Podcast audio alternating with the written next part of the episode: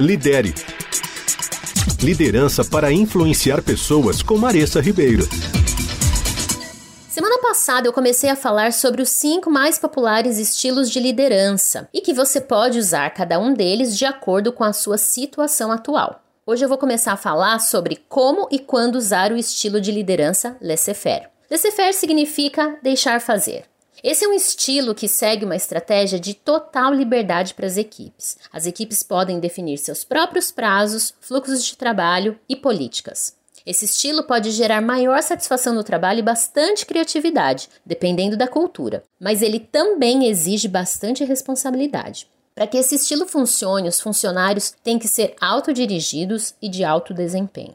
Normalmente, os líderes que usam esse estilo, eles estabelecem uma visão ou um objetivo de longo prazo e transferem quase todo o poder de tomada de decisão para suas equipes, acreditando que as pessoas atingem o seu potencial máximo quando elas têm liberdade para agir. Então, dentre as principais características desse estilo, a gente pode citar políticas flexíveis e bem relaxadas. Isso quer dizer que não existem políticas ou procedimentos muito rigorosos. Os funcionários têm bastante liberdade para cumprir suas responsabilidades da maneira que eles acharem mais adequado. A segunda característica desse estilo é a interferência mínima. Os líderes raramente se envolvem nas operações diárias após comunicar os objetivos. Eles permitem que a equipe atue com bastante autonomia. A terceira característica é a solução de problemas bem independente. Os colaboradores são incentivados a identificar problemas e criar suas próprias soluções sem muita interação ou interferência da liderança. A quarta característica é liberdade para tomada de decisão.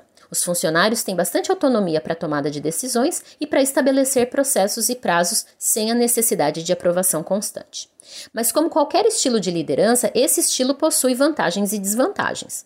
As vantagens são a ausência de burocracia, que permite decisões bem rápidas, acelerando a execução das tarefas. Outro aspecto também é que a autonomia resultante desse estilo pode levar a, a equipe a ficar mais feliz, capaz de definir metas e processos. Os funcionários têm bastante espaço para pensar de forma independente, promovendo a criatividade e soluções bem inovadoras. Por um outro lado, algumas desvantagens que eu posso citar são: para equipes com dificuldade de autodisciplina, a falta de estrutura pode levar à procrastinação e a muitos atrasos. Colaboradores que requerem orientação clara podem não prosperar com esse estilo, especialmente se eles forem inexperientes e imaturos. Com pouca direção, a responsabilidade pode se tornar um pouco difusa, evitando que a equipe assuma responsabilidade por erros. Portanto, esse é um estilo que funciona muito bem em equipes maduras, experientes e de alto desempenho. Além disso, observe a cultura onde você está inserido hoje.